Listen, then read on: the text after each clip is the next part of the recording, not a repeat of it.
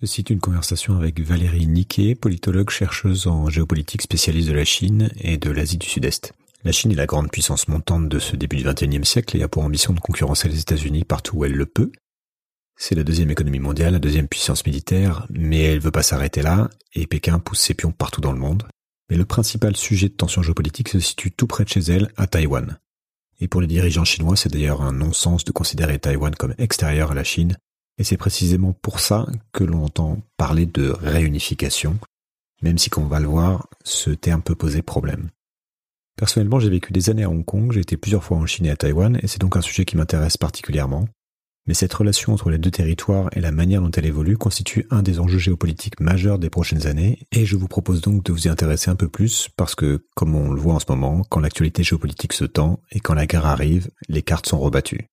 Aujourd'hui, le mercredi 15 novembre 2023, débute le sommet entre Joe Biden et Xi Jinping. Pour une fois, c'était un, c'est un épisode en plein dans l'actualité.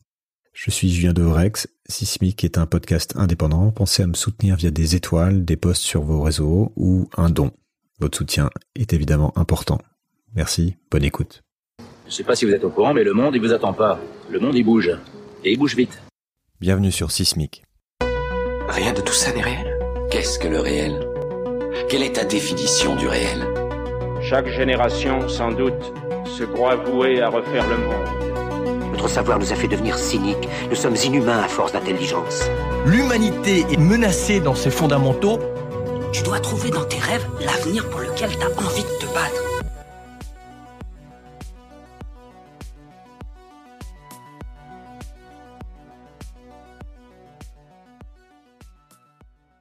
Bonjour Valérie Niquet. Bonjour. Alors nous allons parler ensemble de la Chine et de Taïwan, notamment dans un contexte de tension géopolitique euh, globale qui est en train de pas mal changer ces derniers temps et qui se précise, en tout cas qui euh, qui remue de chaque mois un peu plus. Est-ce que vous pouvez vous présenter brièvement, euh, me parler de votre parcours et de ce que vous faites et de pourquoi vous, êtes légitime sur ces questions-là? En fait, je suis donc Valérie Niquet. Euh, j'ai commencé à m'intéresser à la Chine euh, lorsque j'étais adolescente, puisque j'étais dans un des premiers lycées en France où on pouvait étudier le chinois comme une troisième langue vivante, à Montgeron. Euh, et à partir de là, j'ai vraiment été tournée vers les questions asiatiques, y compris et surtout d'ailleurs assez rapidement tous les enjeux stratégiques de la zone. Donc j'ai traduit par exemple pour mon DEA de chinois, ça s'appelait un DEA à l'époque, c'est un master 2 aujourd'hui je crois, eh bien euh, l'art de la guerre de Sun Tzu qui n'avait pas été traduit depuis le 18e siècle et qui était devenu euh, vraiment un, élément important de la pensée stratégique chinoise contemporaine. Et puis j'ai continué à suivre donc les enjeux euh, dans cette région, à la fois politique intérieure en Chine et puis les conséquences sur l'ensemble, y compris les relations avec le Japon, Taïwan qui est un enjeu essentiel, mais aussi les États-Unis, le reste du monde. Euh, et aujourd'hui, je travaille comme spécialiste de l'Asie à la Fondation pour la recherche stratégique sur ces questions-là. Ok, donc euh, belle, légitimité. Et puis, puis vous avez euh, sorti un livre récemment sur voilà. Oui, effectivement euh, plusieurs ouvrages de vulgarisation, comme on mhm, dit mhm. parfois, et où j'essaye d'utiliser euh, mes connaissances pour faire comprendre la zone. Donc il y avait d'abord eu euh, la Chine en sans question, suivi du Japon en sans question, et puis le dernier, effectivement, qui est sorti est un essai et qui s'intitule Taïwan face à la Chine ou demain la guerre point d'interrogation et vous verrez que ma réponse est peut-être pas aussi positive que certains le pensent. Ok. On va parler de ça et puis on va, on étendre à la fin sur la, géopolitique euh, globale si on a le temps. donc avant d'arriver à la, situation actuelle pour parler de Taïwan, c'est intéressant de revenir en arrière pour tenter de comprendre bah, pourquoi est-ce qu'il y a une tension entre la Chine continentale et Taïwan et pourquoi le simple terme de réunification pose en fait problème. Donc un peu d'histoire pour commencer. À qui Taïwan a-t-elle appartenu euh, avant 1945 et quel était le lien avec la Chine continentale? Puis après on parlera de l'histoire plus récente. En fait, euh, il y a une partie assez longue sur l'histoire effectivement dans mon livre parce que l'histoire de Taïwan. Si on écoute la République populaire de Chine, depuis les temps immémoriaux, Taïwan fait partie de la Chine. Et donc, il s'agirait simplement que Taïwan accepte aujourd'hui de reconnaître qu'elle fait partie de la Chine et tous les problèmes seraient résolus. en réalité, la Chine, même à l'époque impériale chinoise, hein, l'Empire de Chine s'est arrêté en 1911. Il a été suivi par la République de Chine avec beaucoup de tensions, évidemment la guerre, euh, l'occupation, avec euh, la guerre avec le Japon aussi. Euh, mais donc, pendant toute la période de l'Empire de Chine, ce qu'on appelait Formose auparavant avait été d'abord aperçu par les Portugais, occupé, mais une toute petite portion de l'île par les Hollandais, qui sont les premiers à avoir fait venir des Chinois du continent pour cultiver le riz et la canne à sucre. L'essentiel, de la, la, très grande majorité de l'île, qui est très montagneuse, était occupé par des dizaines de tribus, et peut-être pas le bon mot, mais enfin de groupes euh, qui sont euh, dont la langue, ce qui est intéressant à Taïwan par exemple, c'est que euh, la langue parlée à Tahiti, eh bien la plus proche dans tout cet environnement du Pacifique, c'est celle qui est parlée par certaines tribus à Taïwan. Donc on voit bien que le, la population de Taïwan originairement ne venait pas du continent, mais de plutôt du Pacifique. Et puis euh, Taïwan s'est développé euh, en étant très très peu contrôlé euh, par le continent. Et ça n'est qu'en 1885, si ma mémoire est bonne, et après avoir écrit ce livre, que officiellement Taïwan a été incorporé à l'empire qu'on appelait celui des Qing à l'époque, qui était la dynastie qui régnait sur le continent, mais là encore avec un contrôle très très limité des continentaux sur l'ensemble de l'île. Et puis il y a eu cette guerre entre l'Empire chinois et le Japon, que l'Empire chinois a perdu et il a cédé Taïwan comme colonie euh, à l'Empire du Japon qui lui au contraire a été en pleine expansion en 1895. Donc entre 1895, après avoir très peu, été très peu sinisé, en 1895, euh, Taïwan est devenue une colonie japonaise et elle est restée jusqu'en 1945, la fin de la Deuxième Guerre mondiale. Et Taïwan a été entre guillemets nipponisé. Alors évidemment, dans les familles, on continue à parler taïwanais, qui n'est pas le, chinois Han qu'on connaît euh, aujourd'hui, euh, mais toute les, la, langue de l'éducation, des journaux, euh, de l'expression écrite était le japonais. ce qui d'ailleurs a posé des problèmes lorsque les Chinois sont arrivés. Beaucoup de gens n'avaient pas les moyens de s'exprimer en chinois qu'ils ne pratiquaient pas. Et en 45, défaite du Japon, et ce qui était encore à l'époque la République de Chine, donc qui existait depuis 1911 avec Chiang Kai-shek qui était le grand leader de l'époque, eh bien a pris possession de Taïwan euh, après la défaite du Japon. Et en 49, quand les communistes sont arrivés au pouvoir à Pékin, le 1er octobre 1949, on a proclamé la République populaire de Chine. Euh, Mao a essayé de s'emparer de l'ensemble du territoire. Il a réussi sur le continent. Il est allé jusqu'à l'île de Hainan. Et ensuite, la Chine, à l'époque, les communistes n'ayant absolument pas de marine ni même d'aviation, eh bien, ils n'ont pas pu se lancer à la conquête de Taïwan. Et c'est là que s'est réfugié le général Chiang Kai-shek, le maréchal Chiang Kai-shek et la République de Chine qui est toujours existante aujourd'hui. Voilà, donc on, on, résume rapidement quand même quelques centaines d'années d'histoire, mais ce qui est intéressant de, de voir, c'est que les liens avec la Chine continentale étaient n'étaient pas du tout évidents en fait historiquement. C'était déjà c'est une population donc qui n'est pas qui n'est pas Han, qui est une population euh, du Pacifique à l'origine, et que euh, après il y a une très, très forte influence du Japon qui euh, qui perdure encore aujourd'hui d'une certaine manière. Donc en 49, l'armée rouge de Mao gagne contre le pouvoir en place donc de Chiang Kai-shek et fonde cette République populaire de Chine qui persiste encore aujourd'hui, donc on est encore dans, le même régime. Et là, donc c'est un tournant pour Taïwan, puisque on, non seulement il y a des millions de migrants qui arrivent du continent, et donc ça fait une espèce de choc culturel, comme vous l'expliquez, avec euh, et on pourra développer là-dessus. Qu'est-ce que ça implique aussi sur qu'est-ce qui s'est passé ce moment-là Mais on se retrouve avec deux territoires et deux régimes, tous deux nommés Chine, et tous deux, disons qu'ils sont la vraie Chine avec euh, d'ailleurs des noms d'un côté la République de Chine donc à, Taïwan sur l'île et de l'autre la République populaire de Chine et tous deux imaginant d'ailleurs un jour réunir une seule Chine puisque c'est un discours qui était aussi porté par les dirigeants de, Taïwan à l'époque et durant longtemps. Est-ce que vous pourriez parler de comment cette relation a évolué à partir de là et euh, et après Qu'est-ce qu'a changé la mort de, Mao alors que la, Chine s'est un peu plus ouverte au, monde et est montée en puissance? Mais d'abord cette, première partie.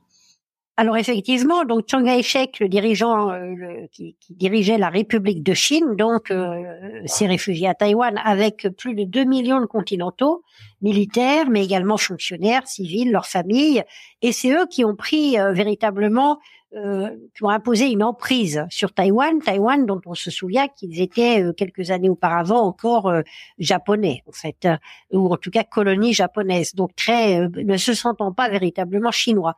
Ils ont quand même été accueillis initialement comme euh, des libérateurs aussi. Euh, le Japon était quand même la puissance coloniale, mais au lieu de se comporter d'une manière euh, ouverte par rapport aux, positions locales, très rapidement, il y a eu une politique de répression extrêmement sévère qui a été mise en place, avec notamment en 48 des manifestations très sévèrement euh, réprimés dont le, le, peuple taïwanais a gardé la mémoire jusqu'à aujourd'hui avec les mouvements euh, indépendantistes. Et on a fini par considérer dans certains milieux à Taïwan que finalement l'occupation japonaise avait été plus douce euh, que la reprise en main du continent avec Chiang Kai-shek, ce qui explique pourquoi aujourd'hui, face à la Chine, eh bien Taïwan se sent parfois plus proche du, plus proche du Japon, ce qui est pas du tout le cas d'autres anciennes colonies japonaises comme la Corée. On sait qu'il y a énormément de problèmes entre le Japon euh, et la Corée. Et puis, euh, mais le Chiang Kai-shek était à la fois l'ennemi principal euh, de Mao et, de, et des communistes, puisque qui n'avaient pas pu s'emparer de Taïwan et parachever la fin de la guerre civile en leur, en leur faveur. Mais en revanche, les deux, que ce soit côté continental ou côté taïwanais à l'époque de la dictature du Kuomintang, le Kuomintang c'est le parti national qui est au pouvoir, qui était au pouvoir sans aucune élection libre à Taïwan pendant des dizaines d'années après 45, eh bien les deux côtés considéraient qu'il n'y avait qu'une seule Chine, effectivement, c'était un point d'accord, et que euh, un jour ou l'autre, ils arriveraient à conquérir l'autre. Donc Chiang Kai-shek s'est pendant de longues années préparé, essayer de reconquérir le continent jusque dans les années 70. Et puis côté continental, on continue, on continue encore aujourd'hui, mais déjà à l'époque, à espérer s'emparer de l'île ou en tout cas convaincre l'île de rejoindre les, les continentaux. Les choses ont changé avec deux éléments. Un, la mort de Chiang Kai-shek et l'arrivée au pouvoir de son fils, Chiang Ching-kuo, euh, qui a fait perdurer la dictature du Kuomintang un certain temps, mais qui a compris qu'il fallait que l'île se démocratise et s'ouvre et surtout après euh, avoir vu les Américains euh, lâcher entre guillemets Taïwan, parce que jusque dans les années 70, la seule Chine qui était reconnue, qui avait un siège à l'ONU en tant que vainqueur de la deuxième guerre mondiale eh bien, c'était la République de Chine à Taïwan. Euh, il faudra attendre le début des années 70 pour que les Américains lèvent leur veto qui permettent de changer euh, cette position-là. Et la République populaire de Chine sur le continent est devenue le véritable représentant de la Chine. Et Taïwan a été évincé. À partir de ce moment-là, Chiang Chiang Kai-shek d'abord et son fils Chiang Ching-kuo ont compris qu'il fallait que l'île sorte en quelque sorte cette posture euh, avec cette dictature très sévère et progressivement on a eu une euh, ouverture politique qui a abouti à une véritable démocratisation. Aujourd'hui, Taïwan est une des démocraties les plus avancées. Côté euh, continental, comme vous l'avez dit, il y a eu effectivement la mort de Mao, il y a eu surtout la fin de la période post-révolution culturelle, et puis le retour au pouvoir de Deng Xiaoping en 1978, qui a lancé une très grande politique d'ouverture économique et de réforme, alors que la Chine était totalement exsangue, ruinée par euh, le grand bond en avant, la révolution culturelle, des dizaines de millions de morts, des famines euh, épouvantables. Et donc, euh, Deng Xiaoping a ouvert le pays aux investissements étrangers.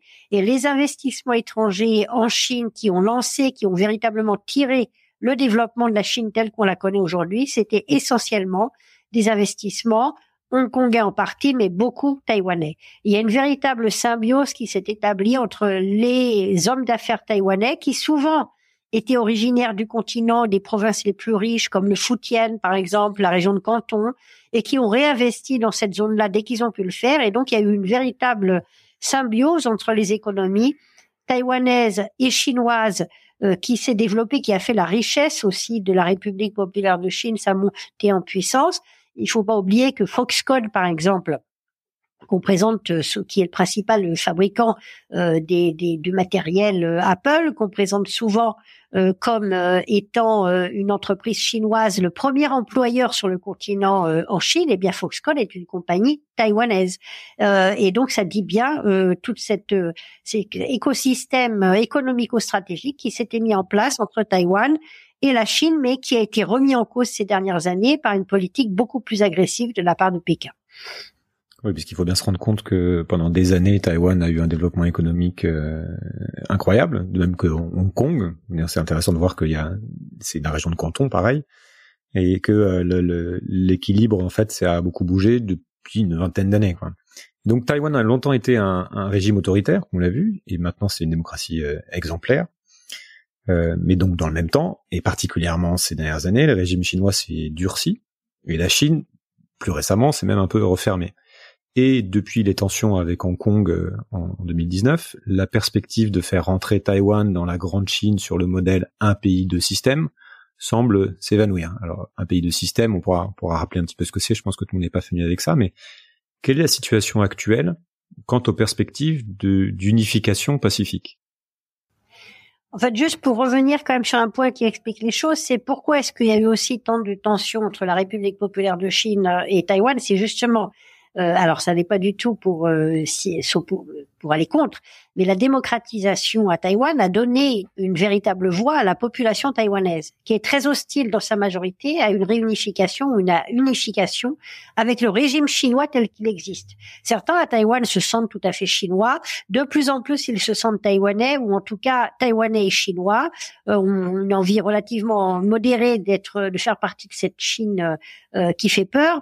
Mais ce qui les inquiète le plus, c'est d'être éventuellement un jour rattachés au régime chinois tel qu'il existe aujourd'hui qui ne correspond plus du tout. Et ces gens-là votent depuis que Taïwan est démocratique. Et donc, euh, il y a eu des élections qui ont donné le pouvoir au Kuomintang, mais ensuite au parti indépendantiste, à nouveau au Kuomintang, et puis en 2016 avec Madame Tsai, la présidente actuelle, qui a été réélue en 2020. Euh, et il va y avoir des élections en 2024. Donc le problème de Pékin, c'est que Taïwan étant une démocratie, il n'est plus question de s'arranger entre soi, comme ce qui a été le cas par exemple avec Hong Kong, quand Hong Kong a été rendu à la Chine en 97, où l'accord avait été passé entre les autorités de Londres et celles de Pékin, et la population de Hong Kong n'a absolument pas été consultée.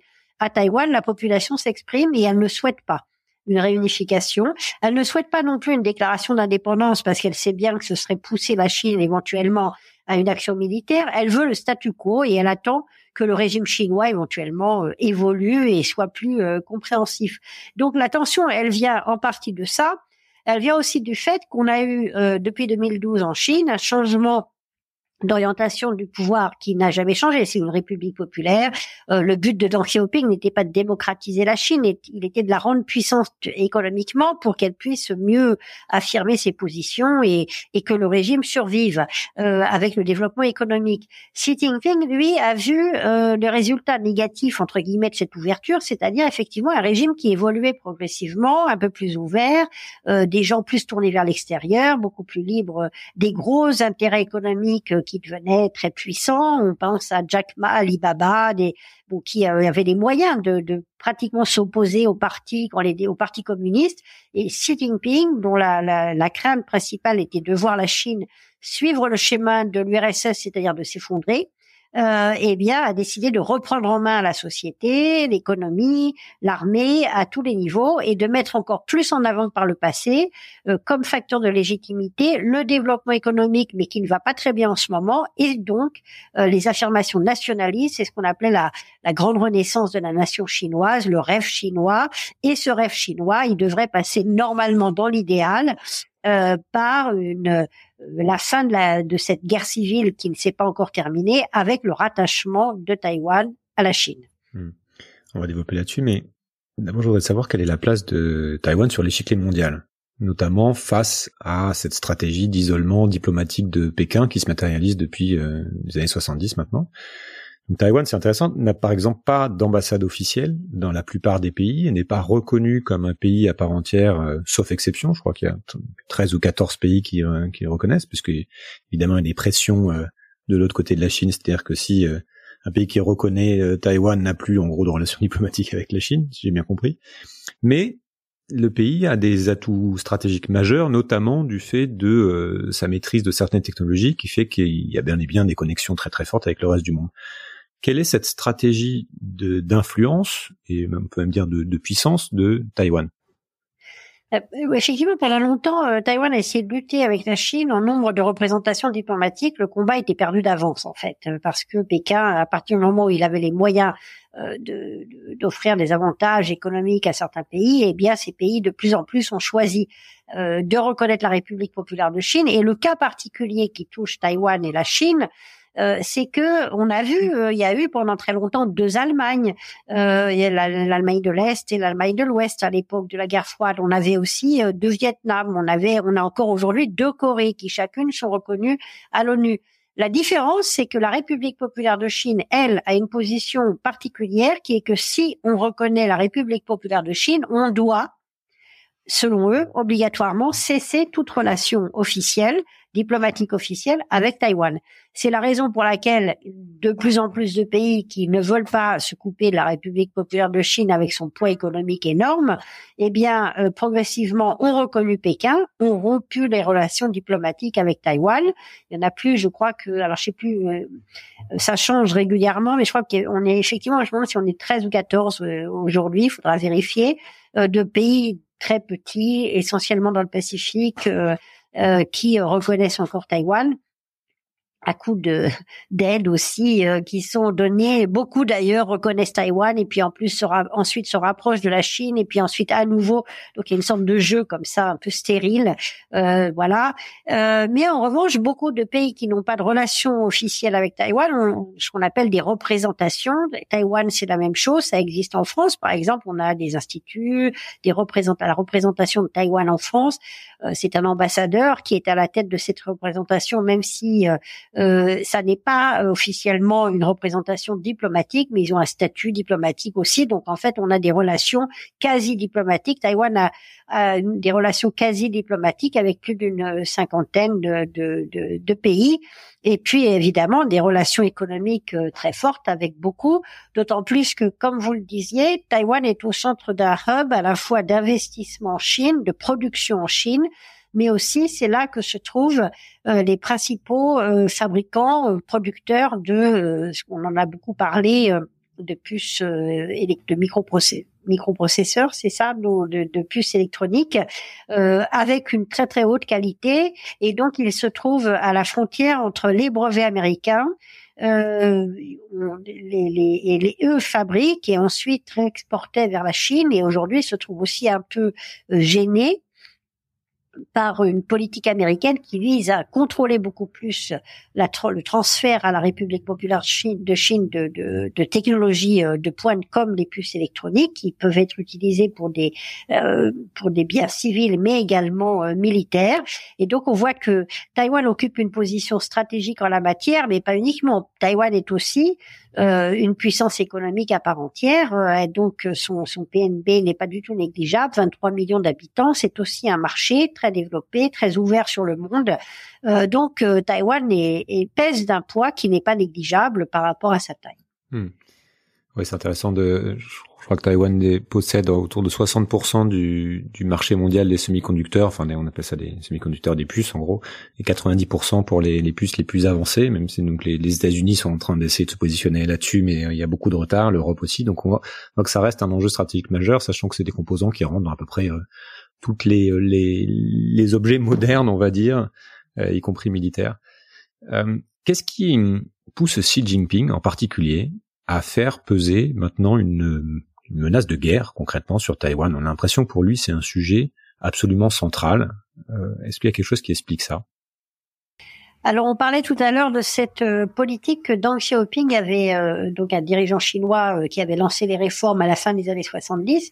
Donc, cette politique qu'on appelait un pays, deux systèmes, et qui avait été créée initialement pour Taïwan et qui ensuite a été adaptée à Hong Kong quand Hong Kong est devenu redevenu chinois en 97. Et cette idée, c'était que on reconnaissait les deux côtés du détroit, reconnaissait qu'il y avait un seul pays, la Chine, tout le monde était chinois, donc c'est un peu sauver la face, comme on dit en Asie. Euh, mais en même temps, on conservait euh, un système politique particulier. Euh, à une époque, même la Chine avait même éventuellement pensé à laisser à Taïwan des forces de police autonomes. Enfin bon, voilà, l'idée que il y avait véritablement deux modes de vie, deux modes de développement, deux cultures différentes. Ce qui s'est fait à Hong Kong, pour le coup. Ce qui, était normalement ce qui devait se passer à Hong Kong. et ça permettait la réunification en faisant moins peur.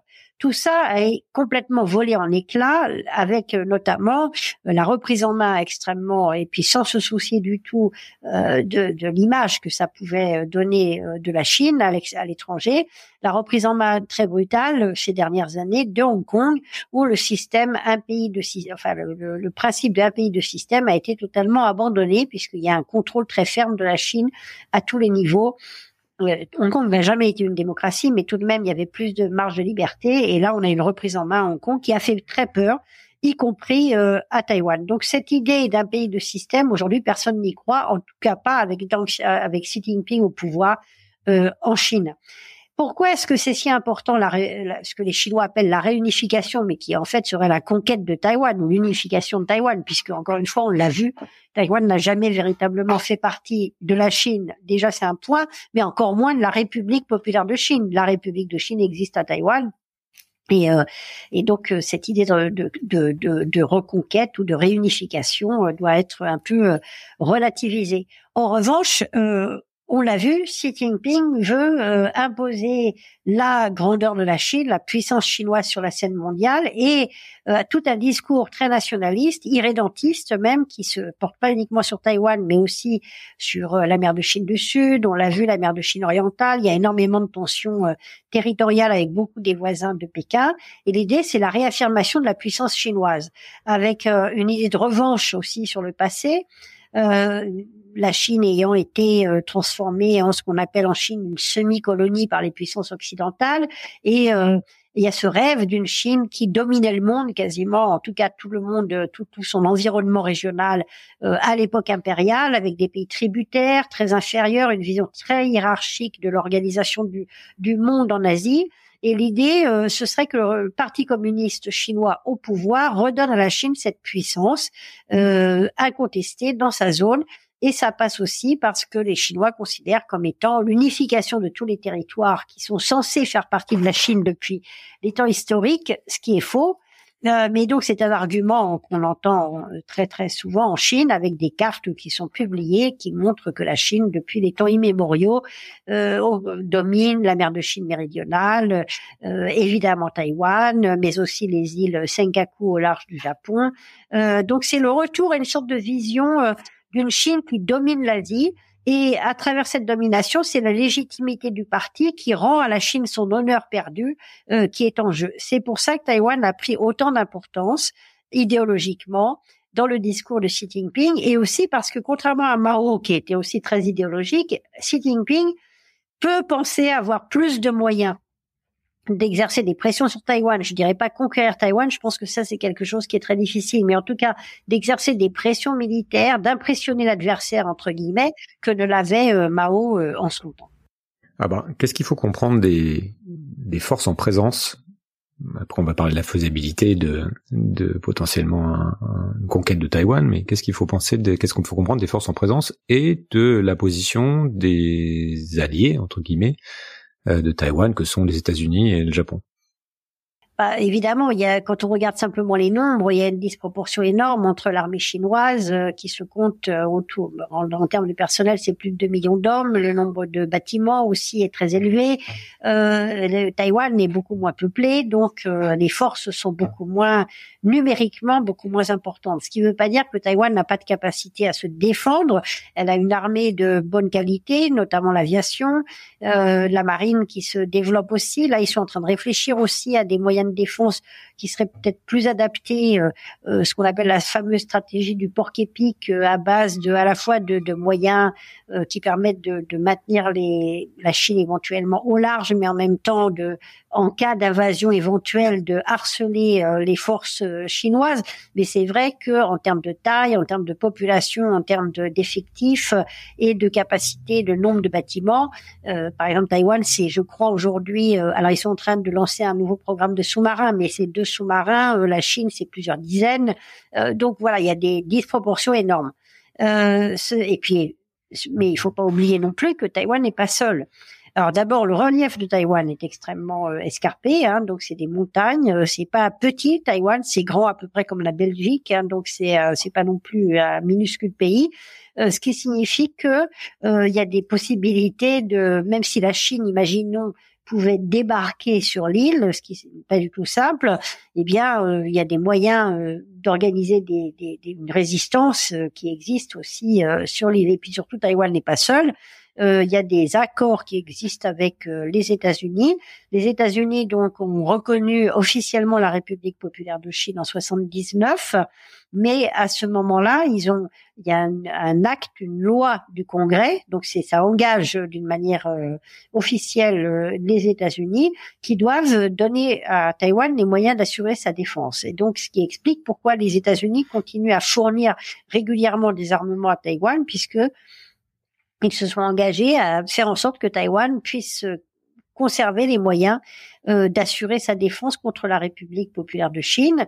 Euh, il n'y a pas officiellement d'engagement américain, c'est-à-dire que les, Américains pour le moment, n'ont pas abandonné une attitude qu'on appelle ambiguïté stratégique. C'est-à-dire qu'ils refusent de dire ce qu'ils feraient si la Chine envahissait Taïwan. Mais enfin, euh, surtout ceux de Joe Biden, mais euh, pas uniquement, on sait bien que si, et d'ailleurs ce serait un tel bouleversement potentiellement pour l'ensemble de la région et au-delà, que si la Chine lançait une, une opération d'invasion contre Taïwan, déclenchait une opération militaire contre Taïwan, on imagine mal que les États-Unis ne réagissent pas. Et donc, euh, l'idée, c'est de maintenir une dissuasion forte pour que la Chine comprenne que s'engager dans une opération militaire contre Taïwan serait un coût euh, à la fois militaire bien sûr, mais aussi économique. Et puis il y a également le Japon. Et on a beaucoup parlé du Japon et du rôle que le Japon pouvait jouer. Euh, les choses sont un peu plus ambiguës. Hein. Le Japon euh, a des contraintes très fortes pour s'engager. Officiellement, il peut partager, il, peut maintenant contribuer à une sorte d'opération de défense collective aux côtés des États-Unis. Mais je pense que le Japon n'est sans doute pas prêt à, s'engager militairement directement euh, pour défendre Taïwan.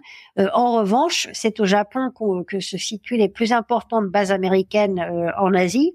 à Okinawa notamment, tout près des côtes taïwanaises, et il est certain que s'il y avait un conflit dans la région, eh bien, les, les, bases américaines seraient, seraient, évidemment impliquées, donc un risque pour le Japon d'être lui-même la cible de frappes chinoises en mettant les choses au donc, on, on, voit euh, qu'il y a ce jeu de, de, poker aussi un peu de, on ne sait pas si c'est du bluff, on ne sait pas si euh, et les États-Unis maintiennent cette euh, cette posture qui, est, qui est fragile en fait, c'est sur une ligne de crête. Hein. On ne s'engage pas formellement en disant qu'on va défendre parce que ça crée des tensions politiques. Taïwan en même temps aussi sur une ligne de crête puisqu'elle ne, elle fait très, elle est très vigilante sur son discours. Euh, je vais rester sur le militaire. Quelles seraient les chances de réussite d'un débarquement chinois, parce que Taïwan est quand même loin des côtes chinoises, enfin en tout cas l'île principale, à 180 km. Il y a très peu de plages en fait pour débarquer, puisque c'est euh, très accidenté comme territoire. Et l'armée taïwanaise est bien équipée, comme vous l'avez dit, et euh, l'armée chinoise, par ailleurs, n'a pas fait de guerre depuis euh, des, des, décennies. Je crois que c'était une défaite contre le Vietnam. Et on a bien vu aussi l'expérience des Russes en Ukraine, qui montre à Xi Jinping que voilà, ça se passe pas toujours comme prévu. Est-ce que euh, ça change la donne, ça, dans la rhétorique, en tout cas dans la manière de voir les choses en Chine, ce qui s'est passé en, en Ukraine? Est-ce que ce serait pas tout simplement une folie, en fait, pour la Chine d'attaquer Taïwan? Oui, alors évidemment, certains diront que euh, c'était aussi euh, une forme de folie pour la Russie d'attaquer l'Ukraine. pour le moment, on ne sait pas comment les choses vont se terminer en Ukraine, mais en même temps, on pouvait imaginer que les Russes pouvaient se persuader que traverser une frontière et ensuite avancer dans les plaines ukrainiennes, ce serait relativement simple. Voilà. Euh, et je pense que les Chinois aussi peut-être. Euh, il faut bien voir que souvent ce sont des régimes très mal informés dans la mesure où il y a la volonté d'un contrôle politique, idéologique permanent et plus encore peut-être peut-être plus encore en Chine qu'ailleurs et donc l'idée que de ne pas donner de mauvaises nouvelles au chef entre guillemets fait que souvent euh, il est peut-être pas forcément euh, parfaitement au courant des rapports de force réels et il a pu aussi bien Poutine que Xi Jinping, avant le début de la guerre en Ukraine, s'auto-persuadait que les choses seraient très simples, que le peuple ukrainien serait prêt à tomber euh, aux côtés des Russes euh, et que euh, l'Occident sidéré ne n'agirait pas. Et en fait, la guerre en Ukraine, même si Xi Jinping pouvait croire ça avant, avec son ami Poutine, avant les opérations, eh bien, il a découvert que les choses, un, militairement étaient plus compliquées, la question logistique est très, on a vu, était très complexe pour les Russes et elle l'est encore plus pour les Chinois qui, comme vous l'avez dit, n'ont pas cette expérience des actions euh, conjointes de plusieurs armes avec un déploiement logistique très complexe et en plus euh, des systèmes de débarquement. Aujourd'hui, ils n'ont pas en termes de numérique euh, suffisamment de bateaux pour organiser des rotations permanentes parce qu'il ne s'agit pas de débarquer une fois sur les côtes taïwanaises. Il faut en permanence apporter et du matériel et du personnel et nourrir tout ceci face à une résistance euh, qu'on peut imaginer forte de la part des Taïwanais, mais aussi des États-Unis. Et les Chinois ne bénéficieraient absolument pas de l'effet de surprise, même s'ils avaient les moyens, euh, avec les moyens d'observation dont on dispose aujourd'hui et a fortiori la puissance américaine, on, peut considérer que le détroit de Taïwan est une des zones les plus surveillées, y compris euh, tout ce qui se passe en Chine et que le rassemblement nécessaire à un débarquement sur l'île ou même à des actions sur l'île, par des frappes de missiles. On peut imaginer des frappes de missiles destinées à décapiter euh, euh, la direction taïwanaise, détruire euh, des installations stratégiques et puis ensuite espérer que Taïwan se rende immédiatement. Tout ceci se voit en termes d'observation et donc ce serait très difficile pour la Chine d'agir par surprise. et donc ça laisse le temps et à Taïwan de se préparer, mais aussi aux puissances occidentales et aux États-Unis euh, de mettre en place, par exemple, des sanctions, euh, des mesures qui gêneraient considérablement euh, l'action chinoise, sans parler du développement économique futur euh, de la République populaire de Chine, qui est au cœur quand même de la politique du parti communiste.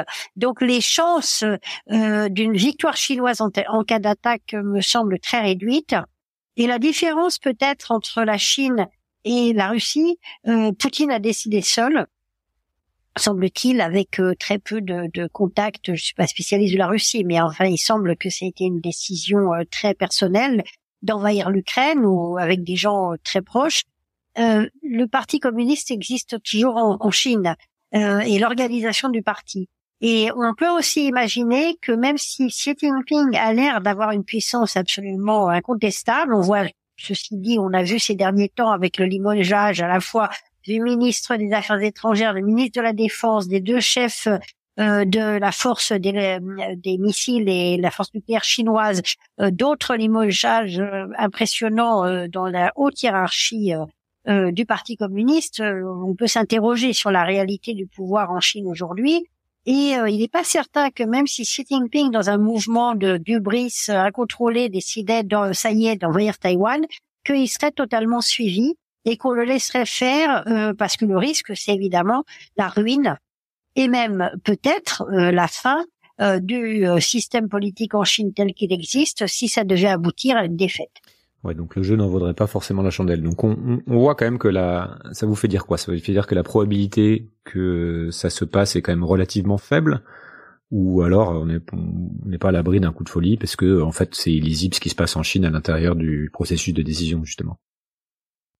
Bah, les Taïwanais eux-mêmes, on ne pense pas du tout euh, à un risque. D'ailleurs, il semblerait que les Taïwanais euh, aient plutôt poussé les, États-Unis à modérer un peu les déclarations de certains anciens euh, responsables militaires américains qui avaient tendance à, faire des annonces fracassantes sur la guerre en 2025, la guerre en 2027, qui répondent aussi à une logique interne aux États-Unis, qui est de maintenir une forme de mobilisation contre la Chine. Il y a un jeu politique aussi entre les républicains et les démocrates.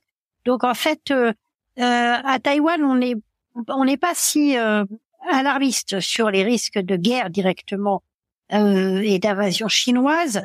En revanche, ce qui est vrai, c'est que justement parce que la Chine ne peut pas se lancer dans une opération militaire directe, on peut imaginer qu'elle va multiplier ce qu'on a vu l'an dernier, les exercices, les manœuvres d'intimidation, les intrusions dans la zone d'identification aérienne de Taïwan, les, les, semi-incidents, tout ça étant destiné à exercer une pression, y compris psychologique, sur la population taïwanaise pour, pour essayer de lui faire peur, entre guillemets, euh, l'idée étant, euh, il y a des élections à Taïwan en 2024, l'idée étant voter pour un parti qui est plutôt favorable à l'idée d'une seule Chine, même si c'est pas vraiment une réunification. Et comme ça, les choses iront mieux, se, se calmeront, plutôt que pour le parti indépendantiste qui euh, qui est vecteur d'instabilité et de, de risque avec la Chine.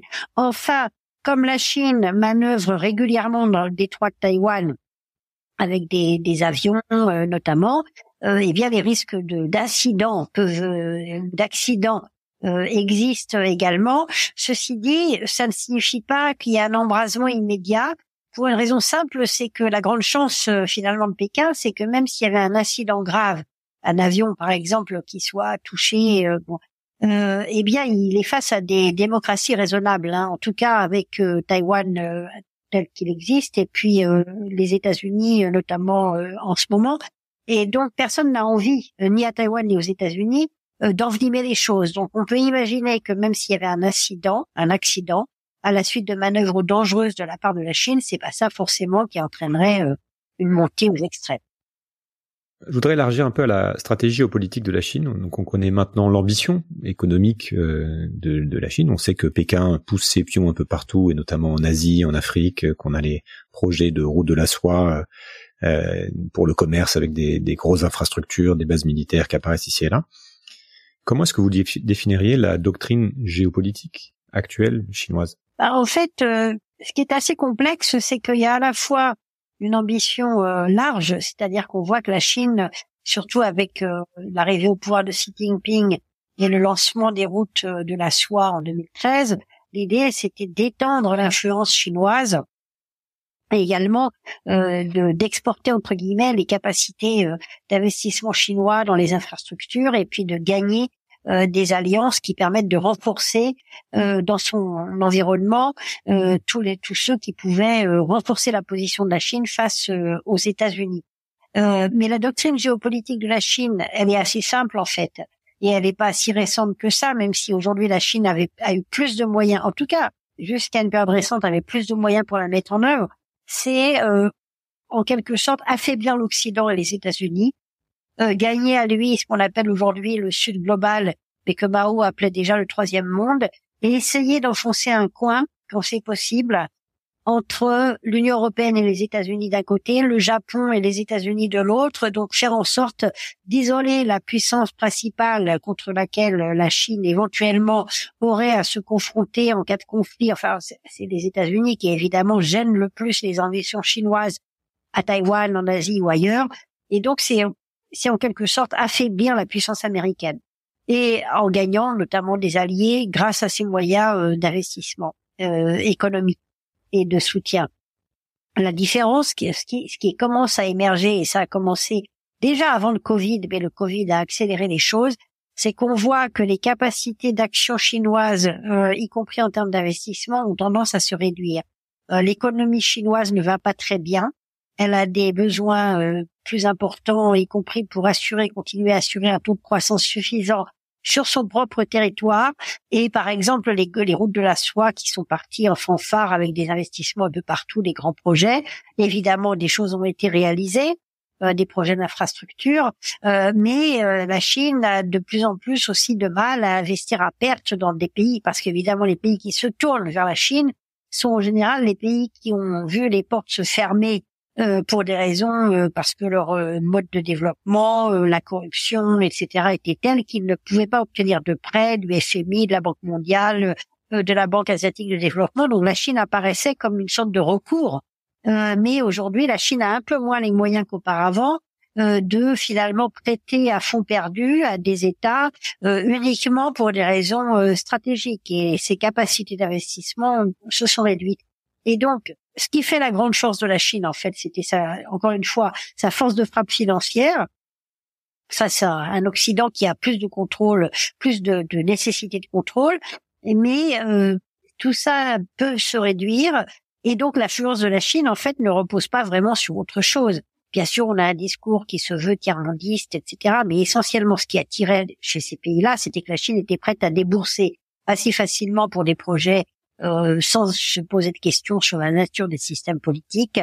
Donc la, la capacité d'influencer euh, de la Chine, de mettre en œuvre cette stratégie de modification des normes, d'impôts, de faire en sorte que le monde euh, soit façonné à son avantage, que ce soit économiquement ou stratégiquement face aux États-Unis euh, pourrait se, se voir réduit. Où est-ce que on voit des autres nœuds de tension? On voit qu'il y a les Philippines, avec euh, il y a le Vietnam aussi, et plus largement donc avec les États-Unis sur le, la sphère pacifique. Mais qu'est-ce qu'il est important d'avoir en tête pour apprécier l'échiquier actuel et les, rapports de force?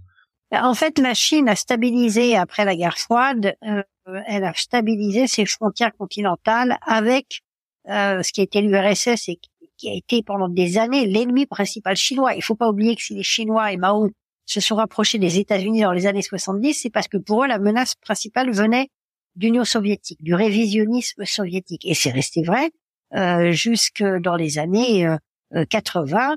La première visite d'un chef d'État euh, soviétique, Gorbatchev, euh, à Pékin a eu lieu en 89, juste au moment de, du fameux massacre de la place euh, Tiananmen, des manifestations place Tiananmen. Euh, donc, mais la Chine a stabilisé cette frontière-là euh, pour le moment, en tout cas avec l'Asie centrale, avec la Russie. Les tensions sont encore fortes avec l'Inde, mais ça ne paraît pas à Pékin comme une, un enjeu, enfin pour le moment suffisamment important pour mobiliser des troupes comme c'était le cas jadis face à l'URSS.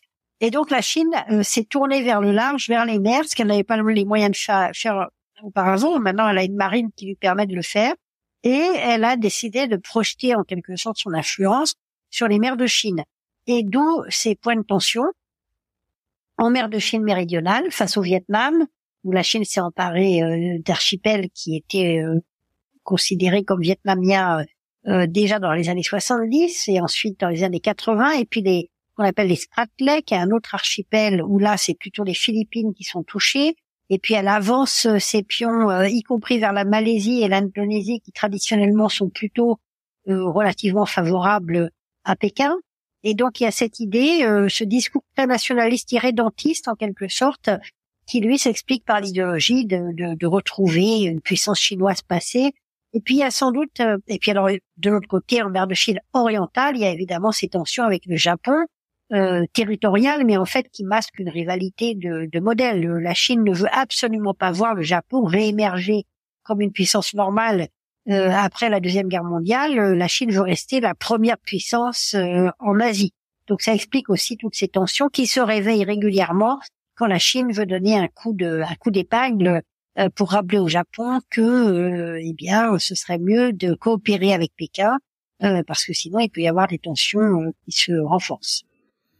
Quelle est la place des pays européens et euh, de la France en particulier dans ce jeu de puissance Et comment est-ce que les Chinois nous considèrent? Est-ce qu'on est-ce qu'on pèse encore quelque chose Alors on pèse déjà euh, économiquement. Hein, L'Union européenne euh, globalement, et je ne sais plus si c'est le, premier partenaire, mais enfin en tout cas on est dans les tout premiers partenaires dans les échanges commerciaux avec la Chine et la Chine a besoin absolument de l'ouverture des grands marchés européens.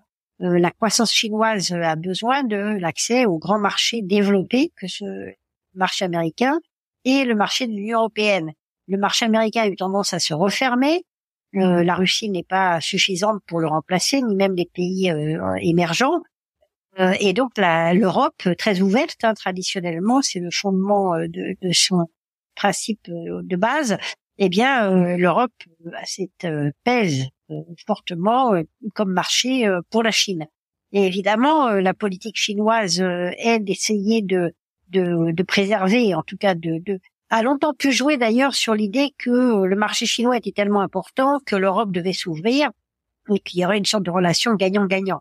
on voit que l'Europe en est revenue et avec un discours beaucoup plus exigeant en termes de réciprocité, même si on en est loin, et ça vaut évidemment pour la pour la France aussi. L'Allemagne qui était le principal exportateur européen vers la Chine, avec les machines-outils, avec les voitures, voire aujourd'hui ses parts de marché réduites. Euh, et donc ça, ça pose aussi un problème pour l'Allemagne. Mais justement, cette euh, réduction du marché chinois, le fait qu'on n'ait jamais véritablement imposé une relation équilibrée, ça joue en fait aussi dans cette perception plus euh, plus exigeante à l'égard de la Chine qu'on avait pu l'avoir par le passé quand on croyait encore euh, qu'il fallait finalement avoir de très bonnes relations avec Pékin parce que le potentiel était tellement important qu'on ne pouvait pas s'en passer. On est un peu revenu de cette position-là. Et enfin, pour les Chinois, stratégiquement, l'Europe, euh, euh, la puissance européenne ou l'Europe puissance ou la France étant en faisant partie, peut être intéressante si elle permet à la Chine de renforcer sa position face aux États-Unis. Euh, donc, euh, la Chine veut une Europe qui serait une sorte de, entre guillemets, selon Pékin, une puissance d'équilibre face à Washington, une sorte d'allié euh, pour éviter qu'il y ait une, une, alliance trop forte autour des États-Unis, Japon d'un côté, l'Union européenne de l'autre, Corée du Sud, Australie, etc. Et donc, en fait, le, le rôle de l'Europe, dans l'idéal pour la Chine, c'est de pouvoir renforcer les positions chinoises face aux États-Unis, que ce soit en termes de transfert de technologie, d'opposition sur certains dossiers. Euh, si l'Europe ne joue pas ce jeu-là, euh, la Chine s'y intéresse beaucoup moins, évidemment. C'est très économique et c'est intéressant parce qu'on on entend parfois qu'une des stratégies de la Chine, ça va être de d'essayer de diviser les pays européens. Et vous dites que en fait, ils sont presque pro-construction européenne. Alors, ils sont pro-construction européenne, encore une fois, si cette construction européenne sert leurs intérêts stratégiques, notamment face aux États-Unis. Après, l'idée de diviser les, pays européens, ça a été longtemps la stratégie chinoise et ça l'est toujours. Sauf que euh, le marché chinois euh, fait moins rêver en fait. Donc, euh, on a longtemps pu diviser l'Allemagne notamment face à la France sur des grands dossiers. le Royaume-Uni qui fait plus partie de l'Union européenne et qui aussi veut se placer, mais qui pour le moment n'est pas avec la nomination de Cameron qui était connu pour être plutôt pro-chinois entre guillemets. Les choses vont peut-être changer, mais le Royaume-Uni était très sévère à l'égard de la Chine ces dernières années. Donc la Chine essaye toujours de diviser, sauf que encore une fois, ses moyens euh, sont moins importants qu'auparavant et surtout son marché, euh, tout le monde se rend compte qu'il est beaucoup plus difficile d'accès et euh, beaucoup moins équilibré que ce qu'on avait pu rêver. donc sa capacité de division a diminué d'autant. Est-ce qu'il y a une dynamique importante, une, une, ligne de faille dont on n'a pas parlé, dont on parle pas assez, qui pourrait être déterminante sur la suite des événements géopolitiques impliquant la Chine? Bah, la principale ligne de faille, c'est l'évolution du régime chinois lui-même.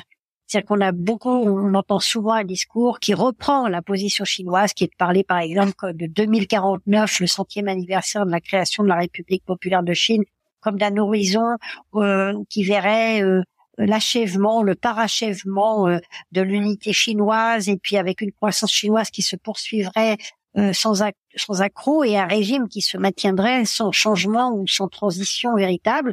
Euh, on a vu dans l'histoire que c'était finalement pas si facile pour ce type de système politique de se maintenir au pouvoir d'une manière rigide sans évoluer. Euh, que ce soit pacifiquement, et là je pourrais presque parler de Taïwan, parce que le Kuomintang au départ avait un aspect très léniniste, et on a vu qu'il y a eu une évolution graduelle euh, qui a abouti à une démocratisation du régime taïwanais. Pourquoi ne pas imaginer, on a encore du temps, hein, jusqu'en 2049, bon, on s'en approche, mais tout de même, euh, eh bien un régime chinois qui reviendrait à une évolution plus euh, pacifique et qui finalement euh, évoluerait d'une manière positive et qui permettrait de résoudre un certain nombre de problèmes, qui seraient moins tournés vers l'affirmation nationaliste. Et puis on peut aussi avoir des crises majeures en Chine, notamment liées à l'économie, euh, et qui là serait une surprise stratégique et qui mettrait en danger euh, la nature du système tel qu'il existe euh, aujourd'hui, encore plus si le système se lançait dans une aventure militaire euh, à l'extérieur. Et la grande ligne de faille en Asie, c'est évidemment la nature du système politique en Chine. Si la Chine reste rigidement agressive telle qu'elle est aujourd'hui, eh bien, on verra la poursuite de ces tendances à vouloir se rapprocher des États-Unis, essayer de créer des forces d'équilibre face à une Chine qui fait peur. Si au contraire la Chine évolue d'une manière plus apaisée et plus positive, on pourrait voir une forme d'union asiatique, alors peut-être pas formelle, mais en tout cas euh, coopération beaucoup plus approfondie entre euh, le Japon, l'Asie du Sud-Est et pourquoi pas l'Inde euh, et la Chine aussi, et donc peut-être une relative marginalisation des puissances extérieures, comme notamment les hmm. États-Unis, qui seraient moins essentiel pour la sécurité de la région. Ouais, ça, ça va dépendre de dynamiques internes qui sont euh, largement opaques et puis de de la santé de l'économie puisqu'il y a cette espèce de contrat implicite entre la population chinoise et le parti. Euh, c'est entre guillemets, on vous tant qu'il y a de la croissance économique et qu'on vous promet de la richesse, euh, voilà, vous vous faites pas de politique, mais on, voit qu'il y a quand même quelques difficultés en ce moment. Hein. Oui, il y a des difficultés importantes, hein, et donc le contrat social entre guillemets entre le régime chinois qui depuis Deng Xiaoping assure euh, une montée en puissance du niveau de vie euh, de la population chinoise indéniable et relativement régulier, eh bien, euh, se voit remis en cause. on parle beaucoup du taux de chômage des jeunes en ville qui est important, ce qui est le résultat aussi du fait que beaucoup de jeunes, beaucoup de parents se sont sacrifiés pour que leurs enfants uniques fassent des études euh, universitaires et en fait on s'aperçoit que c'est surtout dans les usines euh, euh, qu'on aurait besoin de bras et que ces jeunes-là n'ont pas du tout envie de retomber dans des travaux qu'ils jugent difficiles, enfin difficilement acceptables. Donc il y a une déception sociale qui se met en place et puis la fermeture idéologique sous Xi Jinping qui a été encore accrue à l'époque pendant le, Covid eh bien tout ça a profondément, euh, je pense, choqué une partie de la population chinoise, euh, y compris dans les grandes villes comme Shanghai, qui était à la pointe de la croissance. Tout le monde se demande euh, quel quel type de rationalité ce régime peut mettre en œuvre pour poursuivre la croissance de la Chine. Vous pouvez encore aller en Chine de votre côté avec ce discours Moi, ça fait longtemps que je ne suis pas allé en Chine pour des tas de raisons politiques. Ça doit être compliqué d'avoir le visa là. Je, je n'ai pas essayé depuis très longtemps, mais aussi pour des raisons personnelles. Et puis je suis allée beaucoup en Chine. Euh, j'ai beaucoup voyagé à travers la Chine et et puis euh, sans parler de politique, euh, le développement a abouti à des destructions telles que ce soit au niveau de l'environnement, de la nature, mais aussi des villes, du patrimoine architectural. quand on pense à Pékin aujourd'hui, est-ce que j'ai vraiment envie de revoir Pékin aujourd'hui? J'en suis pas certaine. Dernière question, est-ce que vous avez deux livres à, à lire, pas forcément sur ce sujet, mais sur euh, qui peuvent nous aider à mieux comprendre notre époque, ou tout simplement deux livres qui, qui ont marqué, vous ont marqué? Alors voilà euh, quelque chose à quoi je n'ai pas euh, réfléchi. Je viens de lire, je viens de lire le dernier ouvrage de Karine Nishimura qui est consacré au Japon, euh, chez Talandier euh, qui s'appelle l'envers d'un. Bon, il va falloir vérifier le titre parce que j'ai un trou, mais enfin qui est consacré. sur sismic.fr. Voilà, c'est ça, et qui donc euh, est euh, très intéressant parce qu'il essaye de voir derrière les succès indéniables du Japon les blocages aussi, et ça c'est un véritable enjeu pour les équilibres en Asie. L'avenir du Japon. et puis sinon, comme d'habitude, mais ça n'a rien à voir du tout avec les sujets euh, de, de, auxquels on pense aujourd'hui. Euh, euh, j'adore la littérature anglaise du 19e siècle. C'est c'est de l'escapisme pour oublier les tourments du monde contemporain. Voilà. Un livre en particulier ou toute la toute la littérature de anglaise? Non, j'aime beaucoup Trollope. Euh, Anthony Trollope, qu'on connaît pas très bien en France, qui est qu'on dit parfois le Balzac britannique, qui est et qui a à la fois beaucoup d'humour et, euh, et qui était très distrayant à lire euh, quand on a besoin de, de penser à autre chose. Merci beaucoup pour euh, ces éclairages Valérie, merci. Je vous remercie. Voilà, cet épisode est terminé, j'espère qu'il vous a plu. Si c'est le cas et que vous souhaitez me soutenir pour m'aider à continuer, vous avez trois moyens de le faire. Le premier, c'est de laisser une note ou un avis sur la plateforme de podcast où vous m'écoutez. Le deuxième, c'est de partager le podcast autour de vous via vos réseaux sociaux ou simplement en en parlant. Et enfin, le troisième moyen, c'est de me faire un don sur Patreon ou Tipeee. Les liens sont sur le site ou dans la description de l'épisode. Je vous invite aussi à rejoindre la communauté grandissante des auditeurs sur le serveur Discord. Nous sommes déjà plus de 1000 à discuter au quotidien de tous ces sujets essentiels. À très vite. Merci. Changer le monde Quelle drôle d'idée. Il est très bien comme ça, le monde, pourquoi changer